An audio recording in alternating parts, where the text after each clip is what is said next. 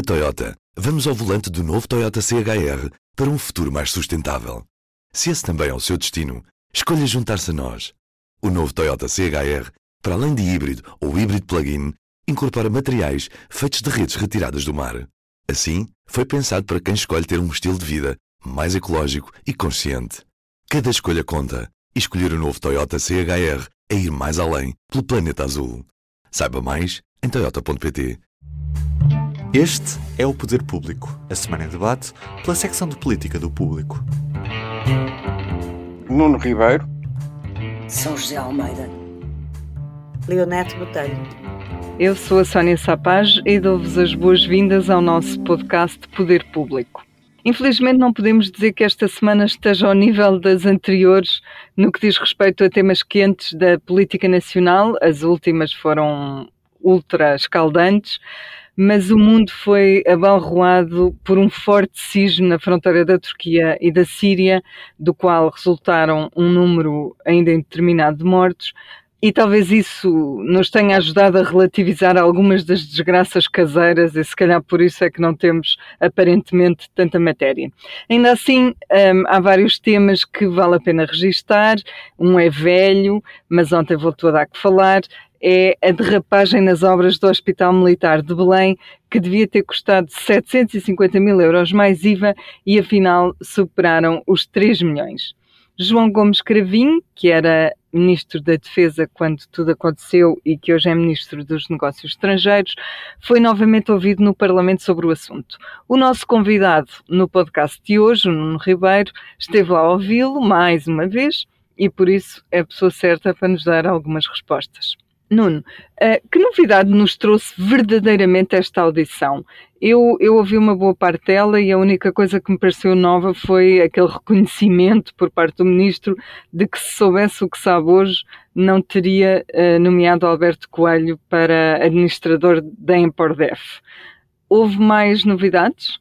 Bem, esse, esse reconhecimento, eh, que eu chamei ato de, de, contrição do, do ministro Cravinho, era uma coisa que não tinha existido até agora. E essa é uma grande novidade. E a partir daí, o, todo, todo o debate da Comissão Parlamentar de Defesa eh, decorreu eh, já sobre outro registro. Além disso, há, há outra questão que ele esclareceu foi o como recebeu tardiamente o, o mail de Alberto Coelho sobre o chamado ofício de, sobre o ponto da situação e que tem a ver com questões técnicas que ele disse aos deputados eh, estavam perfeitamente comprovadas e havia documentação sobre isso. Andou extraviado, Andou, não é? Chegou uh, dias mais tarde. Pois. O, ficou preso no servidor. No servidor que não serviu. No entanto, a partir daí as coisas mudaram um pouco de figura, ao ponto de, de André Ventura, que tinha ido a, a, esta comissão parlamentar, da qual não faz parte, mas uh, utilizando a figura regimental que lhe permite aceder a esta uh, a uma comissão parlamentar, fez uma declaração que é verdadeiramente espantosa e que foi a seguinte, eu passo a citar está a cair sobre si, senhor ministro, uma responsabilidade que não é sua. Uhum. Bem, isto é, é, é revelador de, de, quanto mudou. Eu acho que a partir de agora já não haverá muito mais motivos para andar à volta de, desta questão. Aliás, ontem os deputados aperceberam-se disso e, ao contrário do que tinha acontecido em 20 de dezembro, ninguém perguntou ao ministro se tinha condições para continuar a ser Exato. membro do governo, que é, digamos, que é, digamos, uma sugestão, vá-se embora, não é? Demita-se. E que tinha estado presente noutras audições, não é? As audições. Até aqui. Em todas as audições. Mesmo na, na, audição há 15 dias, na Comissão Parlamentar de Negócios Estrangeiros, em que se falou mais do Hospital Militar de Belém do que da guerra da Ucrânia, porque, obviamente, era um tema incontornável, dada a presença do antigo Ministro da Defesa no Parlamento, uh, até aí se pediu. Hoje Ontem, perdão, ninguém pediu e pronto. Eh, agora é evidente que continua, há, há questões abertas em relação ao hospital, que é nomeadamente o seu futuro, não é? Mas isso já não terá que ser eh, estudado, segundo percebi, vai ser estudado pela atual equipa no Ministério da, da Defesa Sim. e pelo novo uh, chefe de Estado-Maior-General das Forças Armadas. O, o, futuro e o presente, porque ele é o que consta está encerrado e sem atividade, não é? Sim, está, está encerrado. Esteve, esteve ocupado durante um tempo uh, por refugiados afegãos, que entretanto já, já saíram de lá e agora não está um bocado, está, está parado, não é? Toda, toda, a atividade do hospital está parada, o que é de facto um crime num país com, com tantas carências, não é? São José, tu concordas? Achas que está na altura de encerrar este caso político? Não me refiro, obviamente, ao, ao, lado judicial, que continuará, ou achas que a oposição ainda se vai servir dele para queimar o ministro em Lombrando?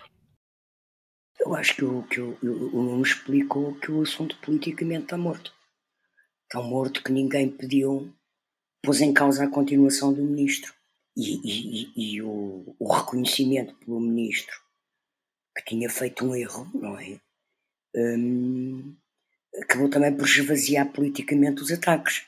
Aliás, é interessante porque isto é um novo. Nós falámos disto a semana passada, mas é uma nova atitude, de facto, da parte do governo, uh, que, pronto, que eu refletia no trabalho que fiz dias, uh, faz amanhã oito dias, que foi publicado sexta-feira passada, em que precisamente com uma escalada de momentos que começou com a Ana Catarina Mendes uh, admitir uma falha sobre a TAP, uhum. uh, no Parlamento sozinha, num debate sobre a TAP de urgência pedido pelo PSD.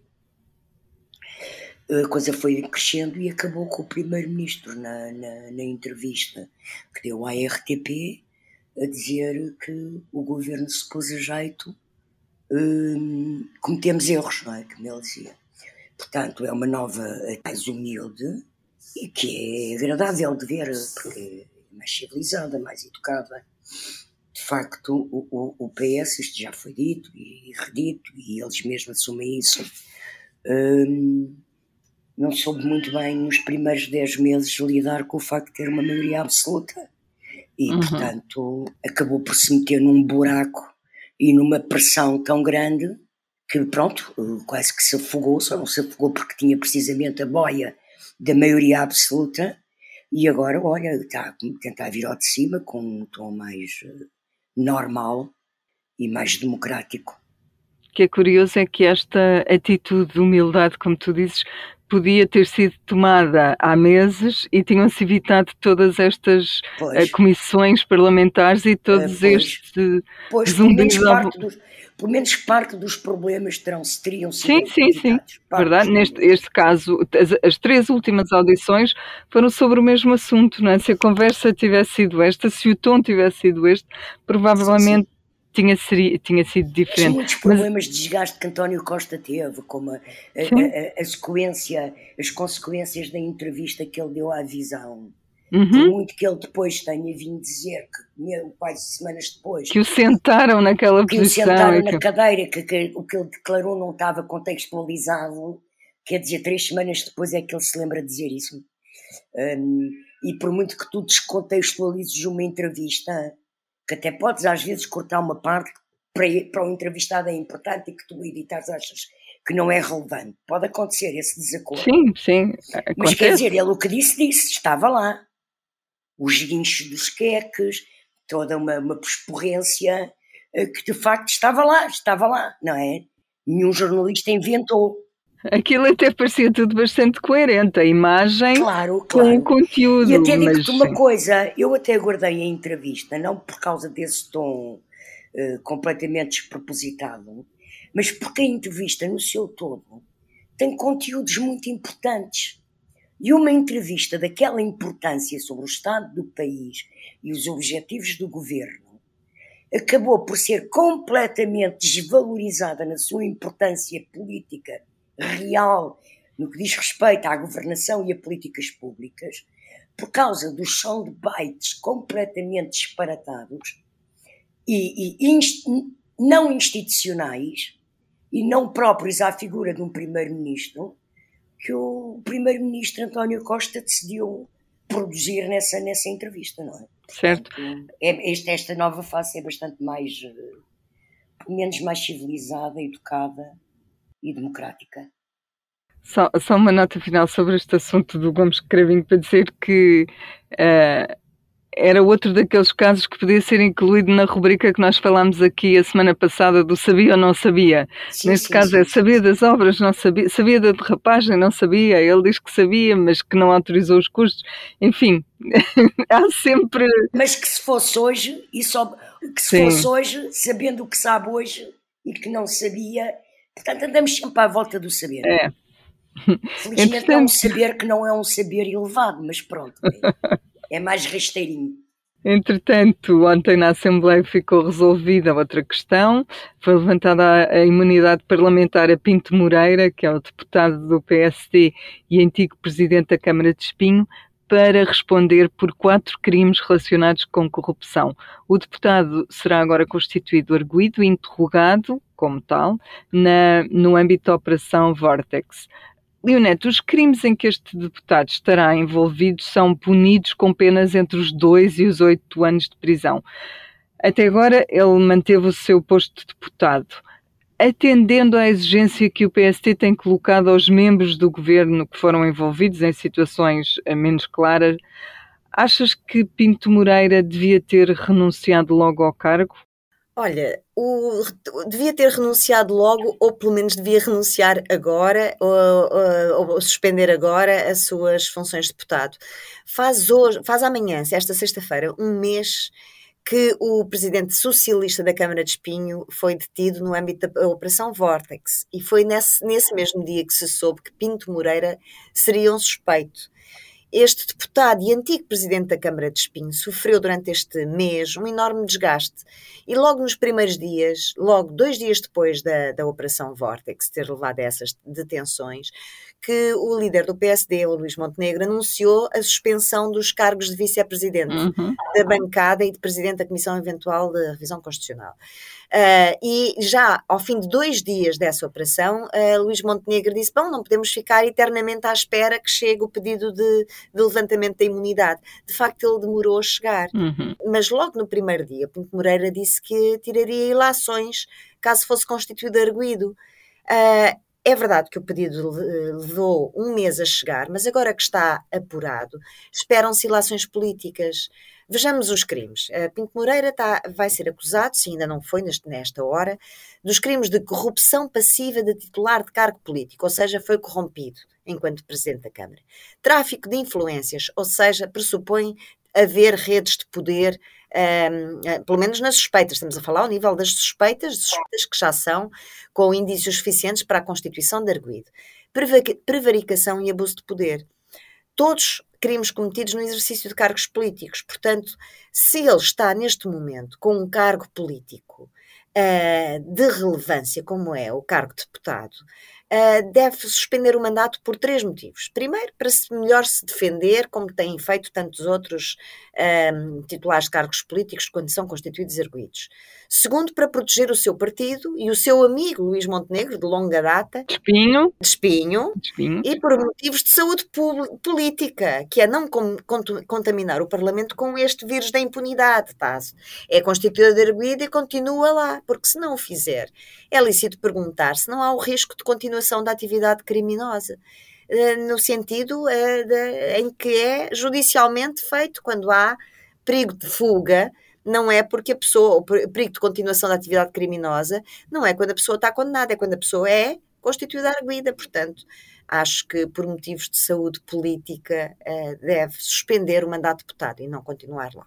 São José, atendendo à gravidade dos crimes que, que a Leonete também enumerou agora, achas que este caso pode vir a ter algum impacto no PSD ou na liderança do partido? Ele chegou a, a ser vice da bancada, não era propriamente uma figura de segunda linha, não é? Eu acho que já está a ter. Aliás, não, não vai ter, está a ter. Penso que é um bocado difícil. Não perceber que ele era uma pessoa importante dentro do PSD, nesta direção do PSD. Sim. Não só porque era amigo de, de Luís Montenegro, mas não quer dizer que os dirigentes com importância no PSD e peso sejam todos amigos de Montenegro, não é? Ele até tem vice-presidentes que se candidataram contra ele, à liderança, portanto, não é isso que eu estou a dizer, nem é tanto para o lado da amizade, mas de facto ser vice-presidente da bancada de um partido de oposição, não é? em que estão lá todos, não está o líder que não foi candidato a deputado, mas todas as grandes figuras do PSD, em princípio da direção, eh, se foram para as listas, estiveram nas listas eleitorais e foram eleitos, estão lá. E ser vice-presidente da bancada não é um lugar menor. Mas ele foi nomeado pelo PSD para o cargo que, na minha opinião, e creio que de qualquer pessoa que conheça minimamente a Assembleia, eh, que é mais importante em qualquer legislatura parlamentar. Ele foi nomeado como presidente da Comissão Eventual de Revisão Constitucional. Uma revisão constitucional é o momento mais nobre do trabalho parlamentar, mais importante que a discussão de um, de um programa de governo, mais importante que um orçamento de Estado, é o momento em que o Parlamento decide ou não se altera e como altera a lei fundamental do Estado português. Portanto, é um cargo de uma importância imensa. Não é? Uh, é, portanto, ele não é, de certeza, uma figura muito menor. E eu continuo a achar que o Luís Montenegro está muito enrolado nesta questão não sabe o que é que há a dizer nem fazer. Porque só isso é que permitiu que logo há um mês, quando isto tudo começou, ou há três semanas, Luís Montenegro tenha vindo dizer uma frase para mim fabulosa, uma justificação fabulosa, que é, não sei de que é que ele é acusado, não levaram nenhum documento, só levaram o telemóvel e o computador. Ó oh, meus amigos, hoje em dia os documentos estão no computador, não é? Não, circulam, não estão em papel nas gavetas da casa. Já lá vai o tempo, mesmo depois tu imprimas, tens os documentozinhos no computador. E é onde tu escreves os, os, os, teus documentos, não é? Portanto, acho que de facto o PSD está um bocadinho à nora, a tentar fugir entre os pingos da chuva deste caso. Penso que até é tática este adiamento da suspensão de mandato, que é para fazer de, coisa, de conta que a coisa não é importante. Sim. Mas como a, como a Maria de Lopes ontem noticiou e, e o Neto agora referiu, as acusações de facto são fortes. Sim. E, e até, até, se pode provar que, vir a provar que sejam mentira. Eu não estou a dizer que o senhor é corrupto. Agora, que as acusações são fortíssimas, para um ex-presidente de Câmara são. E que o podem levar à cadeia se vier a provar a verdade, a verdade daquelas acusações. Se, se, o Ministério Público conseguir provar aquilo que está a acusar, uh, uh, a coisa é mesmo séria e grave. E, portanto, acho que ele já devia ter eh, desaparecido de circulação, precisamente como diz a Leonete, para não contaminar a vida democrática. E mais, o doutor, o doutor Luís Montenegro devia começar a ter um discurso mais assertivo sobre o assunto e mais concordante com o que ele tem dito sobre suspeitas que têm surgido sobre uh, políticos do PS. É isso, era isso que eu ia dizer. A mim o que me choca mesmo é esse lado, é o, o facto de, de tu teres completamente dois critérios dentro do partido. Uh, nada, não é grave, nada é grave, não é preciso demitir, nem sair do posto, nem. E se for uh, no vizinho do lado, já. Enfim. Quantos ministros é que eles já pediram admissão? Era preciso ir contar. Ou, insi ou insinuaram, ou insinuaram. Alguns mais do que uma vez, sim. Olha, ainda temos tema para, para um terceiro, ainda temos tempo para um terceiro tema e para chamar o Nuno outra vez à conversa. O Bloco de Esquerda teve as suas jornadas parlamentares no início da semana e marcou a data da próxima convenção, que é este ano, eh, nos dias 26, 27 e 28 de maio. Nuno, depois do que foi o desaire eleitoral das legislativas, o Bloco devia aproveitar para se reinventar uh, nomeadamente ao nível da liderança. Parece-te haver sinais nesse sentido? Eu não sei se há sinais nesse sentido, mas me parece uma obviedade que uma convenção, na linguagem do Bloco, é um, é um congresso. Sim. Uh, uh, os congressos têm que fazer uma avaliação da dire... das direções.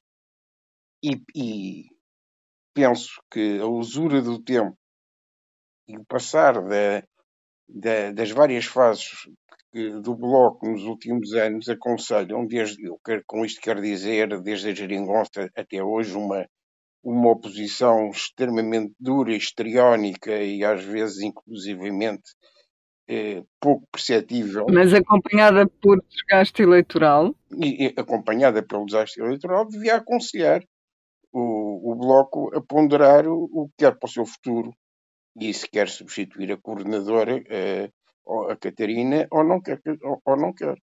Mas vamos ver.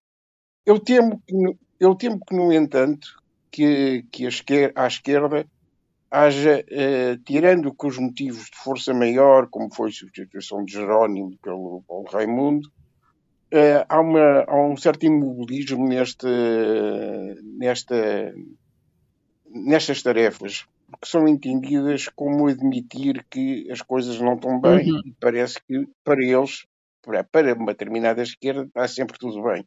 E esta esquerda vai do Bloco ao, ao próprio PS, como há pouco a São José historiou a relação da, do, do, António Costa e não só com, com, com, com, os casos que afinal não eram tão casinhos como isso. Quer dizer, porque se levaram uma mudança das atitudes é porque tinham uma, um certo calado, não é? Sim. Leoneto, para terminar e ainda no bloco, achas que o partido tem figuras para assegurar a sucessão de Catarina Martins ou estes últimos anos também foram queimando essas, essa possibilidade? Eu acho que certamente que o Bloco tem mais do que uma solução, uma figura para, para assegurar a sucessão e penso que este seria o momento correto. Uh, este é um novo. Nós estamos a viver a preparação de um novo ciclo político. Possa demorar mais tempo ou menos tempo. E os partidos que mais sofreram nas legislativas do ano passado, nomeadamente o PC e o Bloco, o PC já o fez, fê-lo rápida e, e rápida e com, com algum sucesso, fez de uma forma bastante uh, arriscada do, do, ponto de vista da opinião pública, mas conseguiu ter algum sucesso, sucesso. A iniciativa liberal fez também, embora tenha tido um ótimo resultado nas últimas legislativas, uh, também fez esta mudança estratégica de líder por outro tipo de motivos, que ainda talvez ainda não sejam completamente claros, talvez um dia mais tarde, mas certamente que o Bloco tem mais do que um Paulo Raimundo ou um Rui Rocha capaz de surpreender nas fileiras bloquistas. Agora, o que o PCP e a IEL não tinham era uma Mariana Mortágua que é a, a, grande senhora do Bloco, a senhora Comissões de Inquérito, que tem uma imagem consolidada na opinião pública, tanto como parlamentar, como, como, como comentadora televisiva. É uma mulher jovem, inteligente, politicamente madura para o combate. E seria um refrescamento que poderia ter efeitos interessantes nas eleições europeias do próximo ano.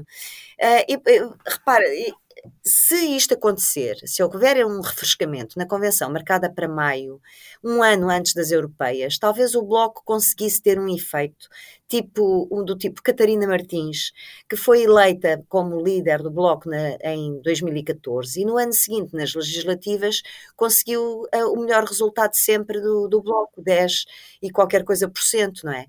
E no ano seguinte, uh, o efeito Marisa Matias nas presidenciais de 2016, que conseguiu mesmo, a mesma fasquia de votos, nas últimas legislativas ficou pelos quatro e picos. Portanto, é importante que o Bloco também perceba que há ciclos e, eh, e, que compreenda que os ciclos da liderança não têm às vezes tanto a ver propriamente com o desgaste ou com a, a perda. Com a avaliação negativa, não é? Não... Exato mas sim com, com ciclos que é, preciso, que é preciso dar resposta e as pessoas saírem no momento certo e saírem bem uh, é tão importante como, uh, como se manterem ou como uh, arriscarem subir no momento certo. Portanto, o timing político é fundamental e penso que este seria o timing exato para o, para, para o Bloco, até porque tem um grande trunfo nas, nas mãos.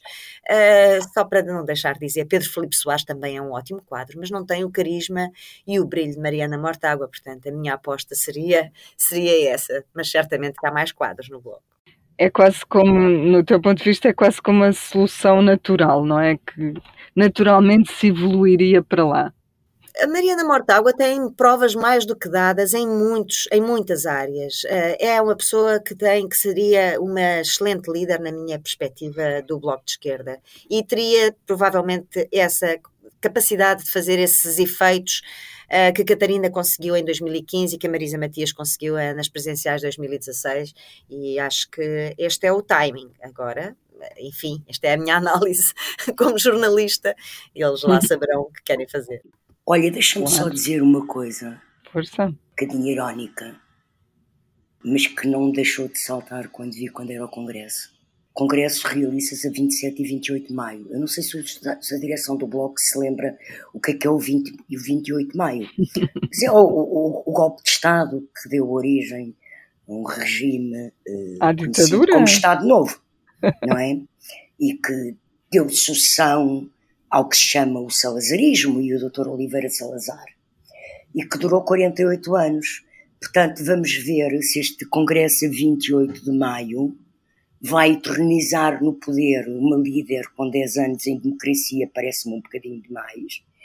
Um, sobretudo, quando, sobretudo quando no último resultado eleitoral baixou de 19 para 5 deputados, que é uma grande queda, e nas sondagens não tem recuperado, é, não é? Não. E portanto vamos ver, vamos ver como é que corre o 28 de maio do Bloco de Esquerda.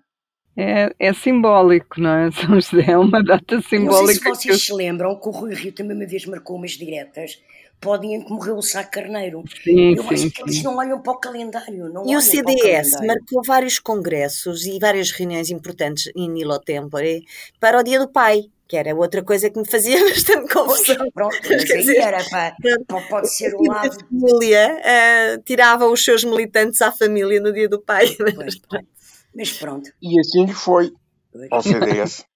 Olha, isto já, já quase dava para fazer uma rubrica pública e notória com o que dissemos até aqui, mas ainda nos falta essa parte. Queres começar tu, Nuno? Eu começo com, com uma, uma nota que não, que não é muito comum. Vejamos, na Casa da Democracia, ou seja, no Parlamento, onde nem sempre os principais protagonistas destacam pela mesura e pela correção e pelo serviço público, há uma, umas pessoas que são fundamentais para o funcionamento da Casa e que são de uma cordialidade espantosa, que são os funcionários da Assembleia da República. E são, e são extremamente atentos e isto vem a propósito de uma dificuldade, eh, de uma lesão física que me afeta e que tive ontem o apoio e, e quase o acompanhamento eh, de, de, um funcionário extremamente simpático e que traduz ao fim e ao cabo a simpatia de todos, e a correção de todos os funcionários do Parlamento.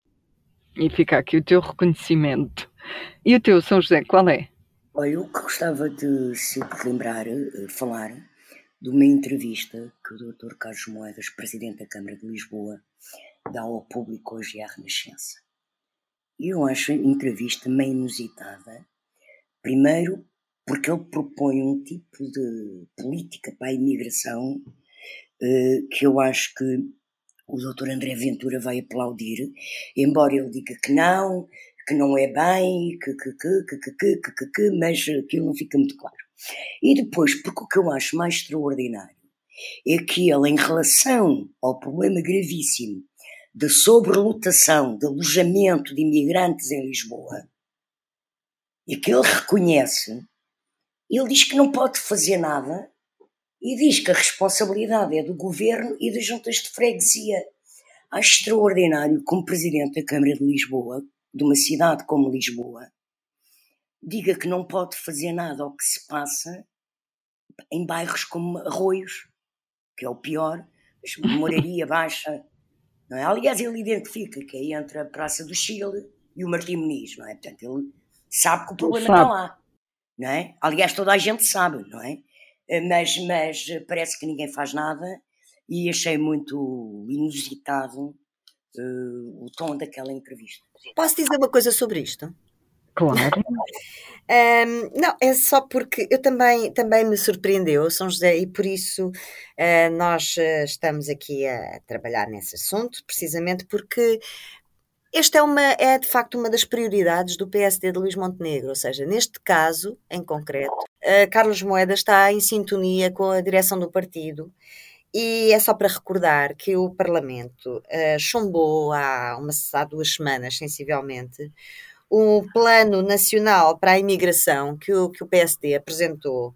E, de facto, a ideia é a ideia do PSD é esta e talvez André Ventura possa aplaudir ou não, não sei, porque acho que quando se concretizar talvez não tenha os contornos, se se concretizasse não teria os contornos que parece, porque isto de facto é, uma, é um, uma, um programa que, que teria um, alguma, alguma racionalidade pelo lado da imigração da regulação da imigração em determinados uh, meios que permitiriam uh, evitar questões como as de olhão, questões como as da moraria, ou seja, haver aqui uma, não apenas o abrir as portas para, para que as redes possam, que é isso que nós temos assistido no nosso país, os casos graves têm sido esses, seja no Alentejo, no Algarve, em Lisboa, uh, abrir as portas para que as redes tragam uh, pessoas que vêm ser exploradas e escravizadas e viver em condições indignas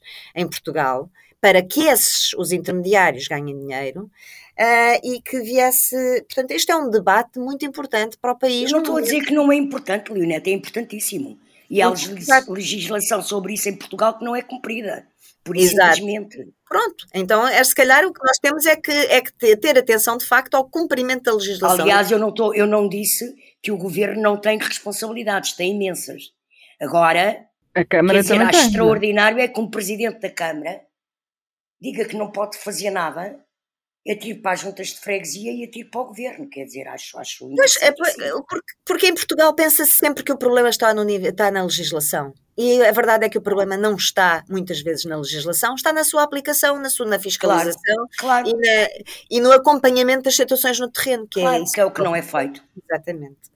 Então é público e notório, Linete. Olha, o público e notório uh, uh, também são, são, é um número, três meses.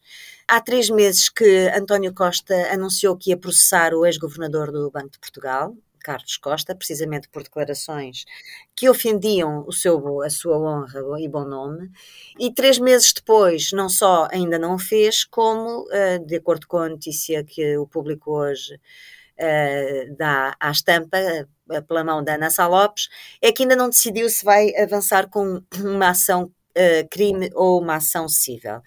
E isto parece, uh, é curioso, porque, por um lado, a ação-crime teria outro impacto, não é? mediático uhum. e, e, social, e, por outro, e também teria, se, se houvesse indícios, constituir uh, arguído o, o ex-governador do Banco de Portugal, teria um impacto na opinião pública claro mais forte. Mas, por outro lado, a ação civil a avançar, porque a verdade é que ainda nenhuma nem outra avançaram, tem um efeito que pode ser mais eficaz do ponto de vista uh, do, do da, da, prevenção e até da punição de uma, de uma difamação, que é a possibilidade de haver uma imunização, uma imunização uh, monetária. E, portanto, isso em termos de de castigo, digamos assim, pode ser bastante mais eficaz, tanto em termos do próprio como da, do exemplo que se dá. De qualquer forma, nenhuma nem outra. Passaram três meses passa. que era, que era para ser de imediato uma grande ofensa e um grande, uma grande uh, imprompério, afinal, ainda, ainda não. Dura. Dito isto, uh, está terminada a nossa conversa semanal sobre política uh, com a certeza de que voltamos a estar aqui na próxima quinta-feira. Até breve. Até breve. O público fica no ouvido. Na Toyota, vamos ao volante do novo Toyota CHR para um futuro mais sustentável. Se esse também é o seu destino, escolha juntar-se a nós. O novo Toyota CHR, para além de híbrido ou híbrido plug-in, incorpora materiais feitos de redes retiradas do mar. Assim, foi pensado para quem escolhe ter um estilo de vida mais ecológico e consciente. Cada escolha conta e escolher o novo Toyota CHR é ir mais além pelo planeta azul. Saiba mais em toyota.pt